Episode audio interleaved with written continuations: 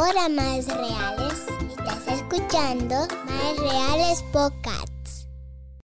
Dime algo, Zeni. ¿Tú te acuerdas por casualidad cuál fue el primer alimento que tú le diste a Gonzalito a los seis meses? Pero claro, el aguacate. yes. ya mira el guineo. muy bien, muy bien. Desde lo más técnico hasta lo más simple, te aterrizamos todos los puntos de vista de una maternidad real. Yo soy Zeni Leiva, actriz, locutora, apasionada del minimalismo y madre de Amira y Gonzalito. Y yo soy Lynn Glass, madre de dos hermosos maestros, asesora de crianza con respeto y consejera de lactancia materna. Bienvenidas a Madres Reales Podcast. Madres Reales Talks 2022, señores, está a la vuelta de la esquina y no queremos que se quede Nadie, nadie, nadie. Nos preguntan, pero solamente para madres. No, madres, padres, tías, abuelos, madrinas, la vecina. Jale a todo el mundo para que nos acompañe del 20 al 22 de mayo en el atrio central de Ágora Mola. Ahí estaremos hablando de todo un poco: de sueño infantil, del embarazo, de alimentación complementaria, de crianza, de sexualidad y adolescencia. Porque siempre tú sabes que nos dicen, eso es para madre de niños chiquitos. No, no, no, no, no. También tenemos charlas para las mamis de adolescentes. Y para los para los padres. Tenemos un panel súper, súper interesante sobre paternidad eh, positiva y también sobre eh, la realidad de muchas madres dominicanas, que es criar en soledad, criar como madres solteras, pero también eh, teniendo ese contacto tal vez con el papá, si el papá se volvió a casar, y de familia numerosa. Así que tenemos de todo un poco, así que no se puede quedar del 20 al 22 de mayo. Hola, Ceni. Hola, después de hablar mucho. Hola, ¿cómo estás? Estamos bien, estamos bien, estamos bien. Y para que sepan que nosotras somos muy buenas, aquí le vamos a tener incluso una orejita de una Ah. charla que va a estar deliciosa. Hoy recibimos a una de nuestras charlistas invitadas, la doctora Maciel Álvarez. Ella es médico y nutrióloga clínica con maestría en nutrición pediátrica y con ella conversaremos sobre la alimentación complementaria. Hola, chicas. Hola. Ya le caímos atrás, señor. Usted no se imagina, pero la aquí. conseguimos, la conseguimos, la matatana. Hola, Maciel. Un placer para mí el poder acompañarles en este espacio tan divertido. Maciel, lo primero, ¿qué es la alimentación complementaria? ¿Con qué se come eso? Excelente. Porque lo escuchamos pregunta. mucho. Alimentación complementaria. Es el complementaria. postre. Ajá. ¿Qué, qué es eso? Excelente pregunta. Miren, sumamente importante empezar de que el, el primer alimento eh, del niño, por supuesto, es la lactancia materna. Amén. Somos, por supuesto, un abanderado de la lactancia materna y una vez el niño eh, inicia los seis meses, eh, el proceso de desarrollo y crecimiento eh, es mayor. El niño empieza el proceso de gateo, el sentarse. Entonces, sus demandas calóricas van a aumentar. Entonces, ya la lactancia materna no logra cubrir estos requerimientos. Entonces, necesitamos complementar el aporte. Entonces, por eso hablamos de alimentación complementaria. Ojo y punto importante, hasta el año de vida, la leche sigue siendo el alimento más importante. Ok. Ajá, exacto. No o sea, no es que a los seis meses suelta la lactancia. Ya, suelta- no, Exactamente. exacto. Ok. Exactamente. Usted va a seguir con su lactancia materna y va a complementar con otros alimentos porque ya el bebé va a gatear, va a caminar y va a quemar más Exactamente. calorías, básicamente. Exactamente. Sí, Así como es importante mantener la leche, como eh, la leche materna o la lactancia, como el, el principal, la principal fuente de alimento del bebé durante su primer año, también es importante resaltar que previo a una edad específica no debe consumir alimentos. Súper importante. Ajá. ¿Cuál es esa edad? Porque hay algunos que dicen cinco meses, otros que dicen que seis, hay otras que desde los cuatro ya están dándole de, todo. Eh, O sea, cu- ¿cuál es la edad? exacta? Eso, eso es un momento importante porque todo va a ser en casos individualizados y es muy importante ver la evolución del paciente. ¿En qué sentido? Conocer la historia de la madre en el embarazo. Increíblemente, aunque la gente no lo crea, nosotros empezamos a programar la alimentación de nuestros hijos en el embarazo. Wow. Entonces, lo que nosotros, el consumo que haga la madre, el tipo de dieta, el tipo de vida, las emociones que maneje, van a determinar también lo que va a ser el futuro de la alimentación del bebé. Entonces, una vez nace y si logra o no el proceso de lactancia, qué tiempo, de qué forma, esto también me va a determinar cuándo voy a iniciar la alimentación complementaria. Ahora, si hay un desarrollo normal y un crecimiento correcto, entonces a los seis meses puedo iniciar eh, la alimentación complementaria. Ojo, hay condiciones en que sí puedo iniciar antes, pero si hay un desarrollo normal en que el niño crece en peso y en talla con su lactancia materna, no hay por qué iniciar a los cuatro meses. Y eso es algo tan importante porque también, y, y quiero hacer esta la próxima pregunta, es qué tipo de alimentación se le daría a ese bebé que tal vez por alguna razón Tuvo que médica, por estudios realizados, porque fue a una médico nutrióloga Exacto. especialidad en pediatría que no, determinó porque la abuela dijo. Exacto. que hay una razón muy puntual por la cual hay que darle antes de los seis meses qué tipo de comida, porque no es que ahora le vamos a dar un mulo de pollo y, que- y papitas fritas, o sea, cuéntanos. Excelente. Algo importante resaltar es que existen, existen diferentes guías. Está la guía americana, está la guía española y son tendencias distintas. Entonces, a veces hay algunos pediatras que inician de forma temprana eh, porque eh, a nivel de Norteamérica hay un inicio temprano de la alimentación complementaria. Ahora, ¿qué ha visto Reino Unido, eh, Europa? De que la tendencia a obesidad y sobrepeso en estos países es mucho mayor y se cree por estudios realizados de que es por ese inicio temprano de esa alimentación complementaria. Ok. Entonces, ¿cómo deberíamos iniciar en aquel niño que debe de hacerlo antes? Lo ideal es vegetales y frutas. No hacer un aporte proteico por el momento, ni de carbohidratos, eh, solo frutas y vegetales. En esos niños que sea antes. Ahora, cuando iniciamos a los seis meses... Pero espera, espera, espera. ¿Por qué fruta y vegetales? Tú tienes que mentalizar, porque estamos en República Claro, Dominicana, exacto. donde, ¿verdad? Eh, muchísima sal, el mulo de pollo, la bichuelita, la Ay, lenteja. Entonces, eh, el arroz, o sea, ya tú dijiste, ni proteínas, ni Ni carbohidratos. carbohidratos. Y creo que eso es incluso de las primeras cosas que aquí se, Sí. se le dan a los bebés. ¿Por qué no debe ser eso? O sea, ¿qué consecuencias negativas tiene en el, en el cuerpecito de ese bebé? Claro, sumamente importante entender de que el proceso de desarrollo del sistema renal, el si- dígase los riñoncitos del bebé, el sistema gastrointestinal, todo eso está en un proceso de desarrollo. Y necesitamos empezar con un proceso de tolerancia con el niño. Entonces, cuando nosotros damos aportes de cargas diferentes, por ejemplo, ese test de anís muy famoso, el agua de arroz, el agua de avena, que suelen dar a los niños antes, incluso a los dos meses. Aquí hay tendencia a los dos meses. O agua. Exacto, agua. también algo tan simple como Sí, el sí, sí. agua. El bebé Él tiene sed, ¿Cómo está sudando. Exacto, está sudando, esa es la respuesta, está sudando. Entonces, él no está listo. Ese sistema gastrointestinal, ese sistema renal, incluso el desarrollo motor del niño. Porque una de las pautas importantes es para iniciar la alimentación es que el niño logre sentarse aunque sea con apoyo. ¿Por qué? Porque Que no, se es- caiga del lado cuando tú lo es- coloques. ¿sabes? Exactamente. Y no, yo siempre le digo a los padres, vámonos a tu proceso tuyo personal del proceso digestivo. La postura correcta, ¿cuál es? Sentarnos calmados en torno a la mesa, que eso incluso es parte importante de la alimentación complementaria, con una postura correcta para mejorar el proceso digestivo. Entonces, algo sumamente importante es que cuando nosotros estamos iniciando la alimentación complementaria, nosotros estamos enseñando el niño a comer de forma correcta Que nosotros no lo sabemos. O sea, nosotros los adultos desconocemos eso y nos tenemos que trabajar después con especialistas del cómo aprender a comer. Entonces, si tú vas un paso adelante y tú vas ganando terreno en ese proceso, eh, es por eso la importancia de, de iniciar de forma correcta y cuando el niño esté correcto. Y en caso de que debo de iniciar antes, se le explica a la madre cómo hacerlo.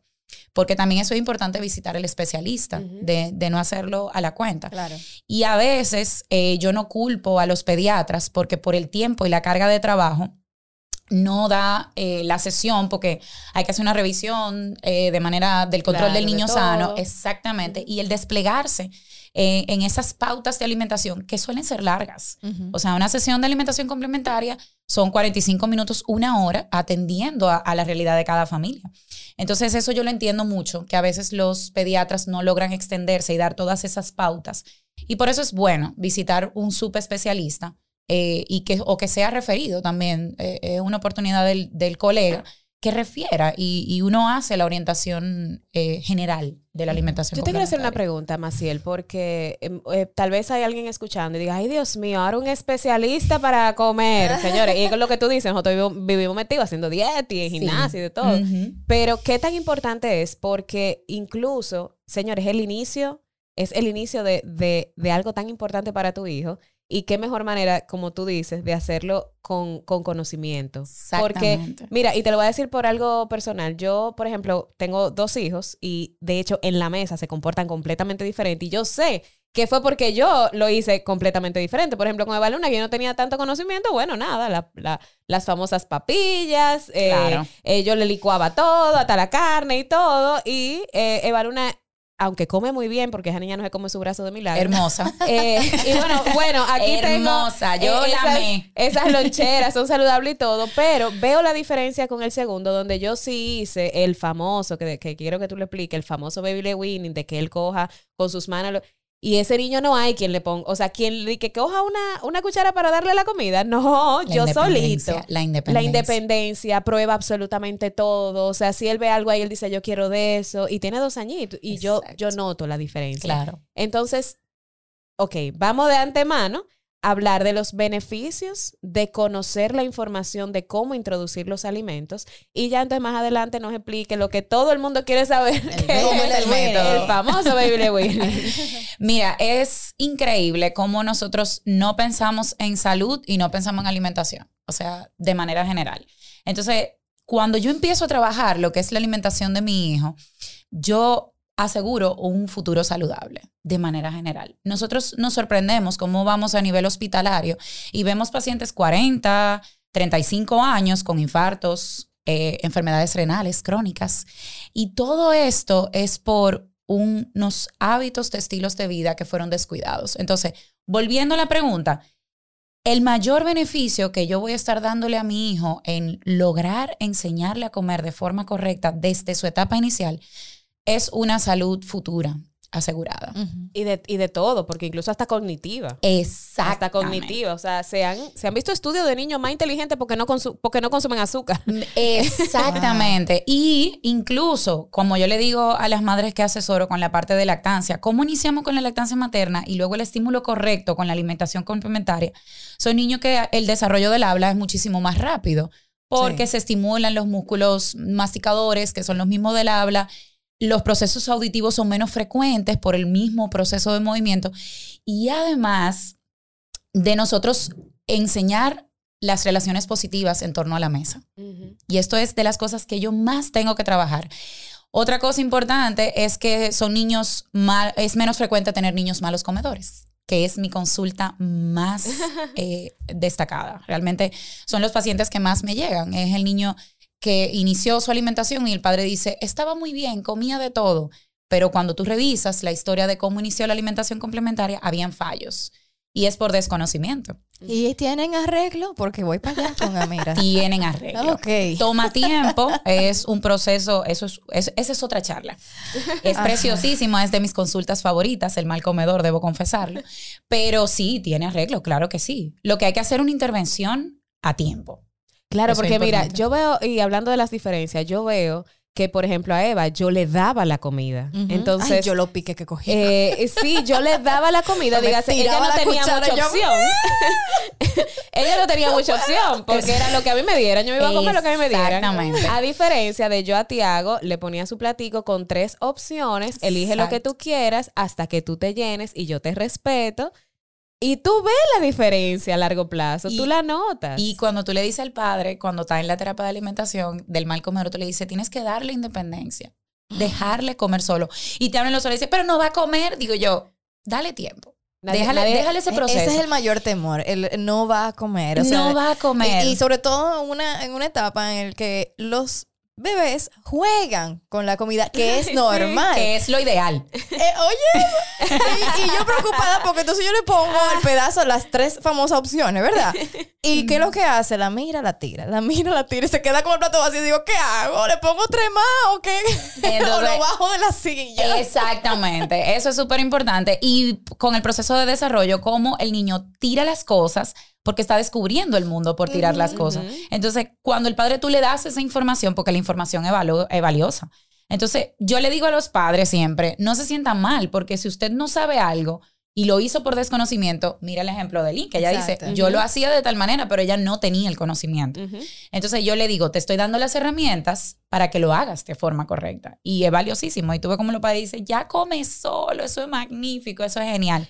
Y entonces yo imagino cuando tú le das la información, me dices, no, porque yo, ok, con lo que tú estás haciendo, ahora mismo, ¿te está funcionando? Exacto. No. Ok, y si probamos algo diferente, tal vez funcione, entonces da, da el chance. Exactamente. No, y te pone todos los peros. De que no, es que lo va a hacer así, lo va a hacer así, lo va a Una hacer pregunta, ya que esto es un trabajo constante, eh, existen las regresiones del sueño, existen también las regresiones alimentarias, porque me pasó Claro. con Amira y ahora estoy viendo que el mismo patrón con, con Gonzalito, que yo digo, espérate, pero esto entonces tiene que ser como normal, que de repente nada más querían leche otra vez. Y yo, y Ay, sí, entonces... pasó. Ay, la leche. Ajá, yo digo, ¿qué hago? ¿Lo leche dejo yo. pasar hambre? ¿Le doy la leche? ¿Le, qué, ¿Qué hago en ese momento? ¿Qué hago? Súper importante, sí, ¿qué hago? Y sí, realmente sí, existen los cambios en la curva de crecimiento del niño. Entonces, si tú tienes el primer año, donde el niño crece de forma bestial y rapidísimo, lo podemos ver, cómo va el proceso de cambio. Ok, cuando el niño cumple un año, o a veces algunos lo hacen a los dos años, empieza el proceso de desaceleración en el crecimiento. ¿Y qué pasa? Pierdo el apetito. Porque mis demandas calóricas no van a ser las mismas. Entonces, es normal que el niño pierda cierto interés. Entonces, ¿qué pasa con los padres? Seguimos la misma conducta de ofertas de alimentos, meriendas repetitivas, eh, las cargas de comida. el niño trabaja mucho con lo visual en el proceso de alimentación, que eso lo vamos a ver con la alimentación complementaria. Y entonces el padre no logra entender de que el niño sí es verdad que perdió el apetito. Él no quiere comer, no tiene hambre. No lo necesita. Exactamente. Señores, yo, es el- puedo el- comer taco de desayuno, comida y cena. Yo también. Y hay un día que no quiero comer taco. Exacto. Soy humana y no quiero comer taco. O con el proceso de resfriados tan frecuentes. Es Mira, no, normal. yo Y la necesito... dentición también. Sí, es Es normal. verdad Cada que- vez que él no quería, que nada más quería leche, se le está saliendo un diente. Tengo que Efectivamente. Yo necesito que después de este podcast como que nos vayamos a tomar un vinito o algo para seguir la conversación, porque es que yo tengo tantas preguntas y yo digo, me estoy saliendo del guion. Claro, claro. No, pero mira, pasa, en Madre- pasa. en Madres Reales Talks, eh, de no, vamos a sentar tú y yo allá adelante. Dije, no, para ayudar con la charla, doctora. Entonces, mire, porque muchas madres quieren saber, pero somos nosotros. Son ustedes, sí. No, pero hablamos el vinito, sin el vinito, como sea. La el tema me sal, apasiona. porque aquí sazonamos mucho la comida. Ay, Dios mío. Aquí Chaca, chaca, sazonamos chaca. mucho la comida. Entonces, eh, la- las madres queremos como darle Las algo. abuelas, de la y las abuelas. las pero, abuelas. pero ojo, las madres porque Yo tengo un hasta post de yo. las abuelas. Hasta yo, yo no se he dado. Mira, no se la he dado. Bien, bien. Nada, ¿Qué edad tienes? nada de sal, nueve meses. Ya va para Excelente, diez. Muy bien. No le he dado ni una pizca de sal, pero yo he estado. O sea, Ay, grave cada vez que yo pruebo algo que le preparo y tratan de saber. Yo sé, Excelente yo sé que él no lo siente así, pero es eh, para mí es complicado porque venimos ya con una cultura de eso. Exactamente. Entonces yo le explico a los padres el proceso de papilas gustativas. ¿Por qué tenemos que limitar sal y azúcar de forma enfática? Los niños nacen con las papilas gustativas a medio desarrollar. Y las que más traen desarrolladas, por así decirlo, son las, de las que perciben el dulce. Ok. Por eso tienen tanta preferencia y tanto les gustan las frutas. Ok. Entonces, nosotros tenemos que enseñarle a los niños el sabor original de los alimentos. Si nosotros le agregamos lo que es el condimento de la sal, nosotros no estamos dando el sabor original del alimento. Es lo primero. Lo segundo, lo que yo decía ahorita, estamos trabajando en la salud futura de ese niño. Lamentablemente, nosotros tenemos una tendencia, no solo en República Dominicana, yo creo que a nivel mundial, en el exceso del consumo de sal y azúcar y de grasas de manera general. Entonces, cuando nosotros añadimos esa sal, que a esa edad no es necesaria, y el azúcar es muchísimo más extendido porque la recomendación es hasta los dos años limitar la exposición, y se ha visto en evidencia científica de, Sí. de- de cómo tiene muchísimos beneficios. Entonces, cuando yo pruebo el alimento, como dice, como dice eh, no me sabe a nada, pero mis papilas gustativas ya están viciadas, por así decirlo. Entonces, en el niño tenemos que ganar ese terreno de enseñarle a comer bajo en sal, a comer bajo en azúcar y tenemos que trabajar en esa futura generación, Claro. porque si no vamos a seguir en lo mismo. Señora, dile a un adulto ahora que beba eh, café sin azúcar. O sea, yo tengo bebiendo como ocho años café sin azúcar, gracias a Dios. Y No, yo como bajito Tú y, yo de somos, tú sal, y yo somos extrañas. pero mundo, bajito o sea. de sal, nivel que, que casi que ni le echo. Y disfrutas la comida. Y disfruto la comida. De hecho, mi esposo me, me dice, ay, pruébala. Y yo, no, pruébala tú. Porque como tú eres que la va a servir, es a ustedes que le tiene que gustar. Yo para mí va a estar salada. Dios mío, lo mismo pasa en mi casa. O sea, Ay, mi esposo dice que tú te extremas. O sea, yo controlo mucho la sal y azúcar de manera general. Eh, por condiciones también de salud. Y él me dice que eso no sabe a nada. Y yo, es que a mí me sabe. O sea, a mí me sabe. A mí me sabe. Así que Y se puede delicioso. educar, se puede educar. Pero también hay un tema de la sal y te quiero preguntar a nivel de, de digestión o de los órganos. Creo que, que también antes del año, de los dos años, hay un tema del sodio por, por, por cómo lo digiere ese cuerpecito que, Claro, que y está es- en desarrollo. Es la carga a nivel renal. Eso es súper importante. Entonces, era lo que decía ahorita. Nosotros tenemos un sistema renal que está en proceso de desarrollo y nosotros el darle unas cargas de solutos tan altas, eh, de manera general el alimento trae su sodio. Eso, de manera natural. Entonces, imaginemos que nosotros les estamos agregando esa carga innecesaria. Por ejemplo, los té también, los, lo- lo- eso no es necesario en los niños. Y los jugos. Ahí- Señor, usted le está quitando, mire, antes de los seis meses, para que, para que hablemos así, claro, usted le está quitando dos onzas de leche materna, que tiene de todo, o sea, eso, eso es Eso una es cosa, eso es magia, se lo está quitando por un agua, o sea, un agua Que no aporta saborizada, que no aporta absolutamente nada, que le está llenando el estómago de nada. Exacto. O sea, usted le está quitando, es como que usted le quita un plato de arroz para darle nada, para darle paja. Entonces, Ujú. dele la leche materna. La leche materna de por sí ya el 90% es, Es agua. agua. Entonces ya él se está saciando. Su, su sed- la sed que tiene de- del sudor ya se está saciando. Así que usted tranquila. Ujú. Bueno, les dijimos que esto era solo una orejita, así que nos estamos llevando del gusto y queremos hablar y seguir hablando, pero sí, vamos a seguir hablando, pero en las fechas del 20 al 22 de mayo, eso está ya a la vuelta de la esquina, en Agora Mall estaremos con Madres Reales Talks, donde Maciel y muchas otras profesionales y madres reales y padres reales también estarán acompañándonos con testimonios y con charlas sumamente interesantes. Así que Maciel, gracias porque de verdad que nos dejaste con todo el deseo del mundo de saber más. Hagan sus preguntas y llévenla para Sí. esta charla especial. Si quieren conocer todos los detalles, entren a Madres Reales RD. Ahí está todo el calendario de las charlas con sus horarios para que vayan tempranito y ocupen su espacio. Señores, señores, la alimentación complementaria se ve muy sencillo porque eso es comida, o sea que, pero esos, esos hábitos saludables se ven durante toda la vida, como dijo Maciel. sí. O sea, ahora eh, de adultos estamos tratando tantos temas que se pudieron haber evitado en una primera infancia. Exactamente. A nivel de alimentación y de muchísimas otras cosas. Y, y perdón que te interrumpa, y No, algo que siempre me gusta enfatizar es que alimentación complementaria no es solo dar comida. No es solo poner comida en el plato. Que a veces hay muchas asesorías que, oh sí, las texturas, la forma, hay un ambiente importante a nivel de emociones y rutinas y estilos de vida y salud del, del bebé. Son muchos factores que hay que tomar en cuenta. No es solo colocar alimentos. Es Ni como- picarlo bonito. eh. no. Yo, em, eh, yo siempre le digo a las madres, si tú no puedes dibujar, si no puedes hacer figura, no te preocupes que como quiera va a aprender a comer. Exacto. Como quiera lo va a hacer.